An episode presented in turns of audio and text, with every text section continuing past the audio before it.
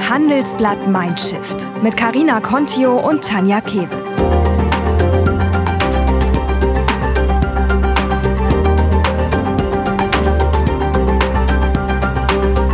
Und das hören Sie heute bei Handelsblatt Mindshift. Und ich bin einfach zu jung, um mit einem Thema meine Zeit äh, zu verbringen, wenn ich merke, mein Herzblut ist nicht mehr ganz da.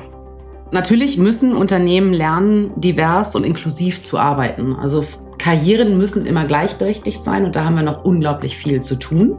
Also ich bin nicht dafür, dass wir jetzt hermetisch abgeriegelte Systeme schaffen, in denen nur Frauen miteinander interagieren, sondern wir müssen die Männer an Bord haben und wir müssen mit den Männern zusammenarbeiten dafür. Ich glaube ganz fest daran, dass wir die Krise gemeinsam nur bewältigen können, wenn wir zusammenhalten und netzwerken. Hallo und herzlich willkommen zu einer neuen Folge von Handelsblatt Mindshift. Heute bei uns zu Gast Frederike Probert vom Frauennetzwerk Mission Female. Jetzt denkt ihr vielleicht, oh nein, nicht noch so ein Frauennetzwerk. Aber Frederike ist eine richtige Profinetzwerkerin, die mit ihrer Mission sogar Geld verdienen will. Genau, denn wer da dabei sein will, muss 5000 Euro im Jahr auf den Tisch legen. Bevor Friederike sich nun als Profinetzwerkerin versucht hat, hat sie 20 Jahre lang in der Tech-Branche gearbeitet. Unter anderem bei AOL, Microsoft und Yahoo. Und sie hat auch mehrere Unternehmen gegründet. Ja, aber danach brauchte die Unternehmerin erstmal eine Auszeit. Mit Hund und Camper ist sie ein Jahr lang durch die Welt gereist. Und in dieser Zeit gewann sie dann nicht nur räumlich Abstand von ihrem bisherigen Leben, sie entwickelte auch das Konzept für Mission Female. Doch was soll, was bringt das Netzwerken gerade auch in dieser Corona-Krise? Und was läuft in Unternehmen immer noch schief in puncto Frauenförderung? Das wollten wir jetzt von Friederike wissen. Ja, und außerdem haben wir sie gefragt, woran erkenne ich überhaupt ein gutes Netzwerk und wovon sollte man besser die Finger lassen? Los geht's, wir wünschen euch jetzt viel Spaß beim Zuhören.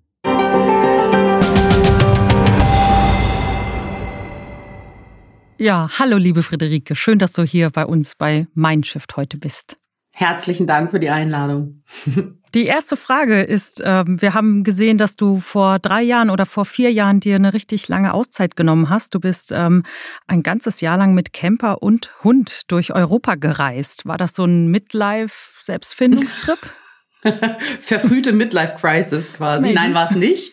Ähm, ich habe ja 20 Jahre lang im Technologiebereich gearbeitet, also für große amerikanische Konzerte, Konzerne im Startup-Bereich, habe meine eigenen Unternehmen gegründet in dem Bereich und äh, brauchte einfach einen fachlichen Break, einfach eine Pause und ähm, eine Auszeit, eine aktive und wo ich mich einfach rekalibrieren kann, einfach mal schauen kann, wo ich so die nächsten 30, 40 Jahre meine Ressourcen, meine Energie, meine Passionen investieren möchte. Und ja, mir einen Camper gekauft, bin mit Hund Fiete 50.000 Kilometer durch Europa gefahren. Mein Mann ist zu Hause geblieben, weil es auch mein Projekt war. Und äh, daraus ist am Ende des Tages Mission Female entstanden. Was war da so der Schlüsselmoment? Gab es da irgendwann so einen Ort äh, und Moment mit Camper und eine Stelle, wo du dachtest, so jetzt braucht die Welt noch ein Frauennetzwerk? So konkret war es tatsächlich nicht zu dem Zeitpunkt, sondern es hat sich eins ergeben. Ich hatte auf einmal unglaublich viel Zeit. Und wenn du normalerweise im Arbeitsleben immer am Rödeln bist, am Arbeiten und Rotieren bist, ähm, hast du nicht unbedingt immer die Zeit, dich mit anderen auszutauschen, weil du dich komplett auf den Job fokussierst. Und ich hatte auf einmal Zeit. Und ich weiß, es gab eine Situation in Südgriechenland, wo ich, ich glaube, drei Monate tatsächlich an einem Platz verbracht habe.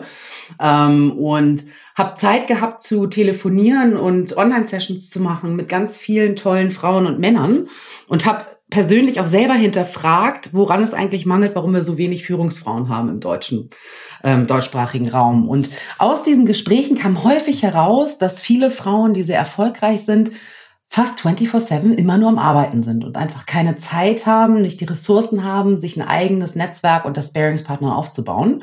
Und daraus ist dann ganz langsam der Gedanke entstanden, ein professionelles Netzwerk für Führungsfrauen zu machen.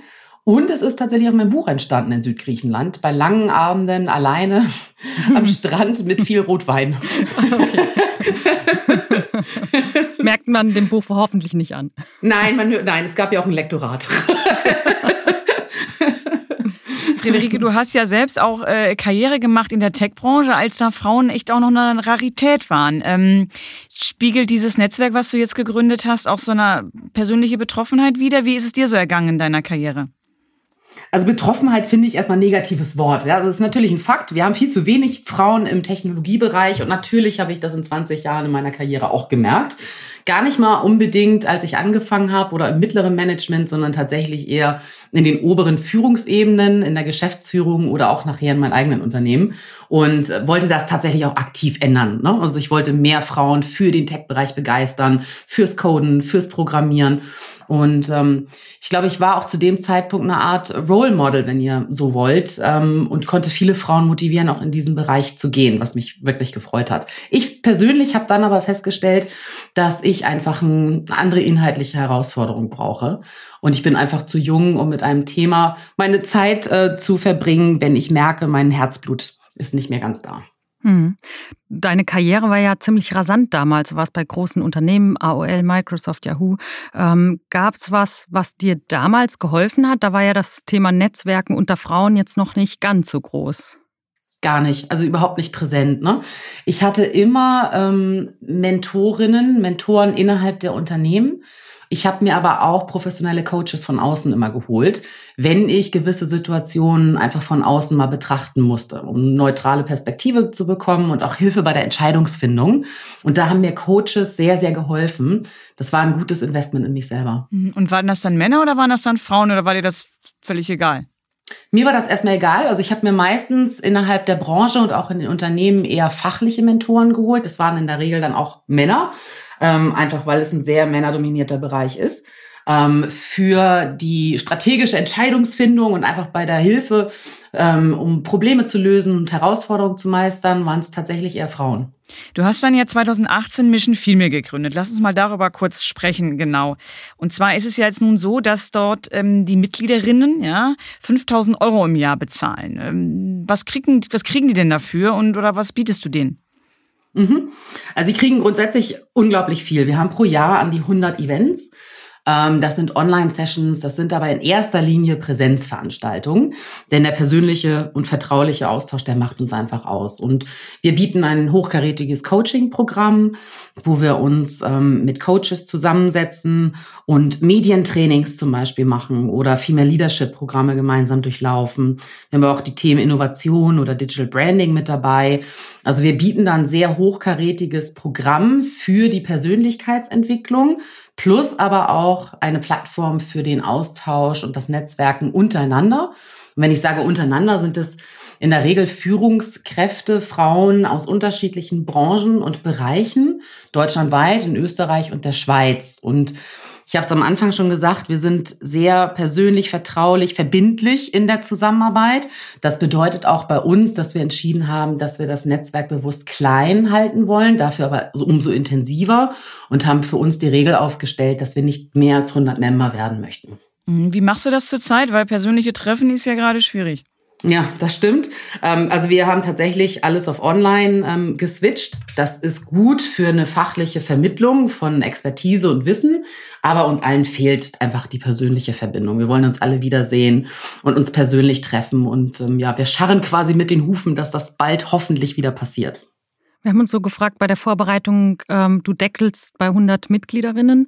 Ähm, mhm. Wie wählst du da aus? Also wer kommt rein, wer bleibt draußen? Mhm.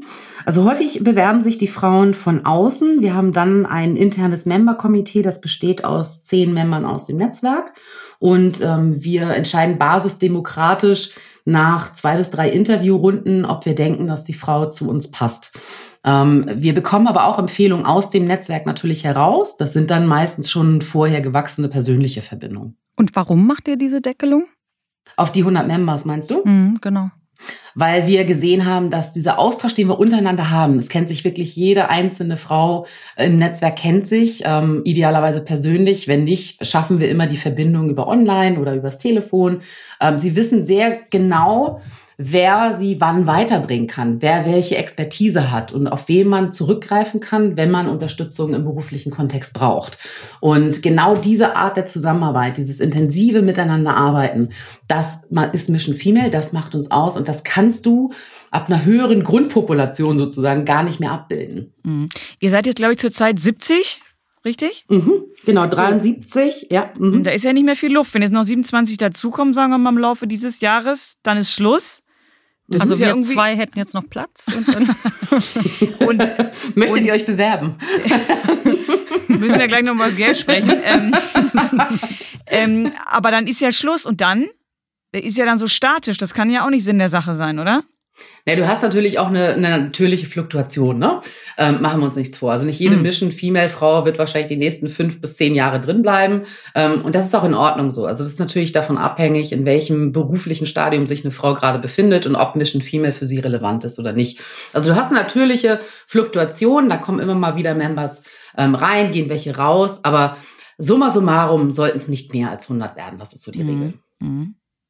Stichpunkt Geld nochmal. Zahlen die Frauen das eigentlich privat selbst oder machen das die Firmen als Incentives oder ähm, ja, grundlegende Förderung? Es ist unterschiedlich. Also wir haben eine Verteilung von ungefähr 30, 70 Prozent. Bei 30 Prozent unserer Member werden die Kosten von den Unternehmen getragen als Incentivierung für die Führungskraft, weil viele Unternehmen dieses, gerade das Netzwerk und den Austausch über die Unternehmensgrenzen hinaus gar nicht anbieten können. Bei äh, dem Rest zahlen die Frauen das leider, muss ich sagen, noch privat. Ähm, aber das Ziel ist für uns alle, dass es über die Unternehmen getragen wird. Mhm, mh.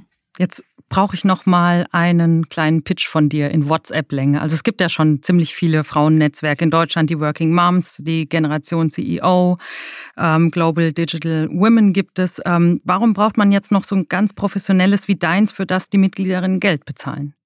Mhm, das ist eine berechtigte Frage. Also grundsätzlich finde ich jede Initiative, die in Richtung Female Empowerment geht, wie können wir Frauen erfolgreicher machen im Beruf, absolut wichtig. Und ich bin auch immer gerne bereit zu kooperieren und zu partnern mit vielen Initiativen, weil ich denke einfach, wenn wir unsere Ressourcen gemeinsam bündeln, dass wir noch viel schneller gemeinsam mehr bewirken können. Ähm, wenn du direkt auf Mission Female zu sprechen kommst, haben wir letztendlich vier Schwerpunkte, die wir bedienen. Das eine ist das Thema Netzwerk und Austausch, wo wir einmal im Jahr auch ein Offsite machen, wo wir alle gemeinsam dann zusammenkommen. Wir haben aber auch unter dem Jahr verteilt viele Online-Sessions, wo wir zum Beispiel Meet and Greets haben. Wir haben moderierte Peer-Talks, wo wir ganz konkret schauen, wer braucht jetzt was von wem im Netzwerk. Und das wird auch tatsächlich nachgehalten. Wir haben ja alle keine Zeit mehr. Ähm, aber wir haben einen sehr lösungsorientierten Ansatz und helfen uns sehr aktiv gegenseitig. Das zweite ist das persönliche Entwicklungsprogramm über die Coachings und die Leadership-Programme, die wir anbieten und natürlich auch einkaufen. Also da Stichwort auch Kompensation der Kosten. Das dritte Thema, was uns unglaublich am Herzen liegt, ist, wo wir auch sehr aktiv sind, ist das Thema Sichtbarkeit. Wir machen unsere Erfolgsfrauen, die alle mit ihrer Fachexpertise so erfolgreich sind, wie sie sind, noch sichtbarer. Weil wir glauben ganz fest daran, dass es fatal wäre, immer nur einzelne Erfolgsfrauen als quasi Exotinnen-Malus darzustellen, gerade in den Medien. Es gibt so unglaublich viele tolle Frauen und unsere Aufgabe mit Mission Female ist es, genau diese Frauen auch sichtbarer zu machen. Mhm. Heißt konkret, wir kooperieren mit der Wirtschaftspresse, mit Konferenzveranstaltern ähm, und sprechen aktiv Female Empowerment-Themen an. Am liebsten machen wir aber unsere Member über ihre jeweilige Expertise sichtbarer. Und ja, die Expertisen liegen im Bereich Digitalisierung, Medien Medien, Kommunikation, Konsumgüter, Finanzen, Versicherungen. Und du merkst schon, dadurch, dass wir branchenübergreifend sind, kommen auch viele unterschiedliche Frauen zusammen und das ergänzt sich ganz hervorragend. Und der vierte Punkt, den wir uns auf die Agenda geschrieben haben, den wir sehr hart verfolgen, ist das Thema Haltung zeigen. Unsere Frauen sind sehr erfolgreich im Beruf und wir wissen alle, dass wir auch eine gesellschaftliche Verantwortung haben, genau dieses nicht nur Wissen, sondern auch die Power, die wir alle haben, an Frauen weiterzugeben, die das benötigen und haben da sogenannte We Believe Initiativen, die wir dann auch aktiv verfolgen. Jetzt aber immer Frauen, Frauen, Frauen. Ja, das ist ja auch eine utopische Welt, oder? Ich meine, so ist ja die reale Welt nicht. Ähm, grundlegende Frage ist ja immer, bringen Frauennetzwerke irgendetwas? Muss man nicht von Anfang an die dann eben äh, äh ne, äh, Männlein, Weiblein divers besetzen, ähm, um wirklich was zu erreichen? Ist das nur so eine mhm. Auszeit mhm. und dann ist man wieder in der Realität? Ich gebe dir da absolut recht. Also natürlich müssen Unternehmen lernen, divers und inklusiv zu arbeiten. Also Karrieren müssen immer gleichberechtigt sein und da haben wir noch unglaublich viel zu tun. Und natürlich gehört dazu, dass wir auch die Männer mitnehmen, ja. Also ich bin nicht dafür, dass wir jetzt hermetisch abgeriegelte Systeme schaffen, in denen nur Frauen miteinander interagieren, sondern wir müssen die Männer an Bord haben und wir müssen mit den Männern zusammenarbeiten dafür. warum Mission Female ein ausschließliches Frauennetzwerk ist, wie du es gerade so schön gesagt hast, ist, dass wir gesehen haben, dass viele Frauen das Thema professionelles Networking für sich, für ihre eigene Entwicklung, aber auch für ihre berufliche Entwicklung vernachlässigen ähm, oder runterpriorisieren und schlichtweg nicht die Zeit haben, sich ein Netzwerk von SparingspartnerInnen aufzubauen. Und genau da kommt Mission Female ins Spiel. Wir, wir geben den Frauen Zeit und managen für sie das Thema Networking. Frederike, du hast es eben schon erwähnt, Kooperation ist auch ein wichtiger Punkt, dass eben nicht nur jede Fraueninitiative, wenn man eh schon jetzt nur auf Frauen äh, fokussiert, für sich wurschtelt. Ähm, was ist denn da denkbar? Grundsätzlich kooperieren wir mit allen Initiativen, die dafür sorgen, dass Frauen erfolgreicher sein können im Beruf. Und wir sind ein Freund davon, bei Mission Female uns starke Partner zur Seite zu holen. Und wir haben jetzt übrigens gerade diese Woche eine Kooperation abgeschlossen mit den Female Founders. Ähm, die Female Founders sind ein Accelerator, ähm, Inkubatorprogramm auf internationaler Ebene, um mehr weibliche Unternehmerinnen zu zu etablieren. Und ähm, das ist uns eine Herzenangelegenheit, unsere absolute Passion, denn auch wir kümmern uns bei Mission Female ja darum, dass wir deutlich mehr Gründerinnen haben im deutschsprachigen Raum. Und ja, wir kooperieren in der Form, dass wir ein professionelles Mentorship-Programm auf die Beine stellen, zusammen mit den Female Founders. Und äh, die Mission Female Netzwerkerinnen stellen sich als Mentorinnen zur Verfügung für Mentees, aus dem Female Founders Universum, die auf die Expertise, auf das Know-how zurückgreifen von den Mission Female Frauen. Und ich glaube, das ist eine ganz, ganz fruchtbare Zusammenarbeit. Wir bauen uns auch tatsächlich aus für Frauen, die mit dem Gedanken spielen, Unternehmen zu gründen und bieten dort kostenfreie Online-Sessions an, gemeinsam mit Female Founders, um auch mehr Frauen zu motivieren, selber zu gründen. Hm. Ist vielleicht auch jetzt gerade in der Zeit äh, gar nicht so verkehrt. Es ist immerhin ähm, ja Corona-Pandemie. Ähm, alle haben es verdammt schwer. Ähm, dem Coronavirus sei Undank. Ähm, wie hast du das denn selber als bist ja auch eine Gründerin? Wie hast du selber das äh, letzte Jahr erlebt? Ich hatte als Corona losging im März 2020, hatte ich wirklich Bedenken und auch unternehmerische Angst, dass gerade das Thema Networking zum Luxusproblem wird. Ähm, Gott sei Dank hat sich aber sehr schnell herauskristallisiert, dass gerade wenn alle im Homeoffice sind, nicht rausgehen können, du kannst keine Menschen treffen, das Thema Netzwerken immer weiter in den Vordergrund rückt. Und ähm, das hat auch dazu geführt, dass das Mission Female Netzwerk an sich rasant gewachsen ist, ähm, obwohl ich wirklich zugeben musste, dass ich Respekt und auch Angst hatte vor der Situation. Und ist denn nicht ähm, dieses Netzwerken so eine Art gute Zeitenphänomen? Also wenn man dann Zeit und Muße hat, ja, und auch irgendwie gut verdient hat, dann fängt man an zu netzwerken und wenn einem wirklich das Wasser bis zum Halse steht, äh, ne, dann ist man erstmal damit beschäftigt, die Liquidität zu sichern und so weiter. Ähm, von daher ist ja schon die Frage, ist jetzt die Zeit zum Netzwerken? Ich glaube ganz fest daran, dass wir die Krise gemeinsam nur bewältigen können, wenn wir zusammenhalten und netzwerken. Und wenn du sagst, Liquidität, Aufträge brechen weg, genau dann greift ja ein Netzwerk ein. Ja, dann unterstützt man sich. Ähm, und genau das sehen wir auch im Mission Female Netzwerk. Mhm. Hat sich das denn für dich als Business Case auch bewährt? Also du bist durch die Krise gekommen. Ähm, jetzt mal ganz direkt gefragt, kannst du davon leben? Ich kann davon leben, zumindest kann ich ein Team gut damit finanzieren. Ähm, also ich habe die ersten zwei Jahre seit es Mission Female gibt, ähm, alles selbst gemacht. Also von Social Media Präsenz über Eventorganisation, über Vernetzen der Members und Akquise. Also alles, was dazugehört. Mhm. Und das waren zwei knüppelharte Jahre. Ja? Ähm, bin ich auch ganz ehrlich. Ähm, und ich bin mittlerweile an einem Punkt, dass ich aus einer unternehmerischen Sicht Mission Female refinanziert und ich auch ein Team finanzieren kann, damit ich von diesen operativen Aufgaben wegkomme und mich tatsächlich auf strategische Projekte stürzen kann, was mir unglaublich viel Spaß macht. Mhm. Und der Business Case ist im Prinzip die Mitgliedsbeiträge plus Sponsoring. Mhm, genau, ja. Mhm, mhm. Jetzt haben wir ja, ähm, diskutieren ja gerade im Bundestag auch die äh, geplante gesetzliche Frauenquote für Vorstände von börsennotierten und paritätisch mitbestimmten Unternehmen.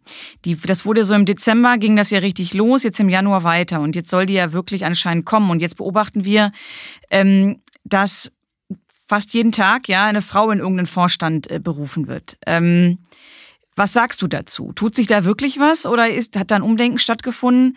Oder ist das jetzt so eine Art, äh, äh weil wir müssen Beförderung? Social Washing. Ja. Social Washing, Greenwashing, ja. Also grundsätzlich ähm, absolut wichtige Gesetzesgrundvorlage, dass wir auch über eine Quotenregelung mehr Frauen in entscheidende Positionen bekommen. In den Vorstädten umso besser. Für die Aufsichtsräte kennen wir es ja relativ lange schon, das Thema. Das ist auch gut so. Natürlich möchte keine Frau, die erfolgreich ist und da steht, weil sie was, was kann, als Quotenfrau wahrgenommen werden. Ich denke aber, wir brauchen diese Übergangslösung, um mit charmanter Penetranz, wie ich immer sage, mehr Frauen in die entscheidenden Positionen zu bekommen, damit sie zeigen können, dass ein diverses und inklusives Team am Ende des Tages bessere wirtschaftliche Erfolge erzielt. Und genau um an diesen Punkt zu kommen, müssen wir mit Brachialgewalt die Frauen an die, an die Tische bekommen. Insofern kann ich das nur begrüßen. Mhm. Ähm, absolut, ja. Ähm, du kommst ja, hast ja auch Erfahrung in der Unternehmensberatung äh, gemacht. Also als solches war ja auch Mission Female ursprünglich mal angelegt. Ähm, du hast denke ich mal, ein ziemlich gutes Gespür dafür, wenn du so in Konzernen äh, unterwegs bist, äh, ob die Leute das wirklich ernst meinen, also die Unternehmen ähm, mit dem Frauenthema. Äh, woran merkst du, dass das jetzt da wirklich auch ernst genommen wird, das Thema? Also wir bieten tatsächlich weiterhin mit Mission Female Beratung an für Unternehmen, die, und jetzt kommt es, es ernst meinen. Und zwar wirklich intrinsisch motiviert, mit absoluter Passion und Commitment, mehr Frauen in die entscheidenden Positionen zu heben. Und ich sehe auch viele Unternehmen, die an Mission Female herankommen, wo ich einfach genau dieses Herzblut nicht sehe, sondern eher externe Faktoren im Vordergrund stehen. Also ein Beispiel wäre, wenn ähm, im Agenturbereich ein Kunde ein Budget von A nach B shiftet, weil auf einmal auf Entscheiderebene eine Frau sitzt, die sich nicht mit der Agenturgeschäftsführung identifizieren kann. Ähm, dann hast du auf einmal monetären Impact.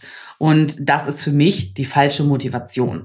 Ich schaue mir die Unternehmen, die uns anfragen, immer ganz genau an und ich schaue, wie steht die Geschäftsführung, die leider häufig doch immer noch sehr männlich ist, wirklich zu dem Thema? Wollen sie nur Frauen haben, weil es nach außen besser aussieht, weil es einfach eine gute Employer-Branding-Maßnahme ist, aber am Ende des Tages haben die Frauen doch wenig zu melden? Oder wollen sie, dass die Frauen auch aktiv mitreden? Und das findest du in Gesprächen raus ähm, mit der Geschäftsführung und vor allem aber auch mit den Teams. Und ich habe eine persönliche Regel, die da heißt, ich berate keine Unternehmen, die nicht zu 100 Prozent intrinsisch motiviert sind, mehr Frauen in Führungsebenen zu positionieren. Hm. Ähm, das heißt, wer beratungsresistent ist, fliegt bei dir sowieso raus. Das eh, ähm, ja, da habe ich auch keine Geduld für. Mhm. Aber es ist tatsächlich die Motivation, die an mhm. oberster Stelle stehen muss. Und das siehst du relativ schnell, ja, also was da die Motivatoren sind. Ähm, und wenn es äh, in Richtung Social Washing, Greenwashing geht oder weil es gerade so hip ist, ähm, dann sprechen Sie leider mit der falschen Ansprechpartnerin. Was ist da so ein Indikator? Zum Beispiel wurde ja jetzt auch gesagt, mit den Vorständen plötzlich schwuppdiwupp äh, werden viele Vorstände von fünf auf sechs erhöht, ja, und es gibt dann noch, hm, plötzlich ist Personal auch Vorstandsressort oder das Thema äh, Legal, also Recht, ja. Ähm, ist das so ein Indikator oder wo wirst du hellhörig? Ich werde hellhörig, wenn Aufträge weggebrochen sind, Kunden weggebrochen sind, weil die Geschäftsführung zu männlich besetzt ist. Ähm, das ist für mich, da gehen bei mir alle Alarmglocken an, weil ich glaube, diese Unternehmen hätten mich nicht kontaktiert, wenn die Situation nicht eingetroffen wäre und sie hätten es wahrscheinlich schon viel eher machen müssen. Mhm. Aber auch dann kann ja ein Umdenken stattfinden, ne? Ich meine. ja, na klar. Und dann, dann merkst du das aber in den Gesprächen dann, ne? Also wenn es mhm. heißt, naja, wir sind halt jetzt hier 20 Männer seit 15 Jahren und wir wollen irgendwie auch mal eine Frau, weil jeder hat eine Frau hier am Tisch sitzen und irgendwie muss man das ja. Hast ja gehört, das Thema Diversität, Inklusion ist so wichtig. Ähm, dann merkst du relativ schnell, dass es ähm, sehr oberflächlich motiviert ist. Hm. Hast du denn eine Erklärung, äh, warum sich gerade deutsche Unternehmen auch so schwer tun mit Frauen in Führungspositionen? In den USA ist es ja schon ein bisschen fortschrittlicher, ne? Deutlich, in Asien auch und in anderen europäischen Ländern wie Skandinavien, aber auch Spanien tatsächlich auch. Ähm, also wir führen gerade eine Studie durch mit Mission Female genau zu dem Thema und ich bin gespannt auf die Ergebnisse. Ähm, ich glaube, es ist einfach, ja, ich glaube, es ist die Kultur, die Unternehmenskulturen und es sind viel zu lange festgefahrene, starre Strukturen, die einfach schwer aufzubrechen sind. Ähm, ich habe es in meinem Buch die Generation Golfplatz genannt. Also es gibt gerade in der Geschäftsführungs-, Vorstandsebene, Aufsichtsratebene einfach sehr lange gewachsene Netzwerke von den typischen weißen alten Männern, ähm, die vielleicht auch nicht unbedingt gewillt sind, diese Strukturen aufbrechen zu wollen. Ähm, ich glaube, es braucht da auch ein bisschen Zeit und es braucht auch die richtigen Menschen an den entscheidenden Positionen, um genau das ändern zu können. Mhm. Was willst du so in zehn Jahren in dem Punkto Frauen erreicht haben? Also einmal vielleicht mit Mission Female und was würdest du vielleicht auch gesellschaftspolitisch erreicht sehen wollen? Also ich würde mir wünschen, dass wir das Thema Diversity, Inklusion, Equality gar nicht mehr aktiv ansprechen müssen, sondern dass Männer, Frauen, sämtliche Altersgruppen, Herkünfte, Ethnizitäten, sexuelle Orientierung einfach miteinander arbeiten, weil es mehr Sinn macht, ja, weil wir bessere Ergebnisse erzielen und eine ausschließende Gesellschaft, aber auch Unternehmenskultur kann einfach nicht so viel leisten, wie sie es könnte. Und das muss sich in den Köpfen manifestieren und das muss umgesetzt werden in den nächsten zehn Jahren. Und ich würde am liebsten in zehn Jahren mit euch gar nicht mehr darüber diskutieren müssen, wenn ich ganz ehrlich bin kommen wir schon zur Schlussfrage. Ähm, wenn jetzt sicherlich haben viele Hörerinnen und Hörer zugehört und äh, denken so, ach, oh Gott, das muss ich aber auch mal anfangen mit dem Netzwerken.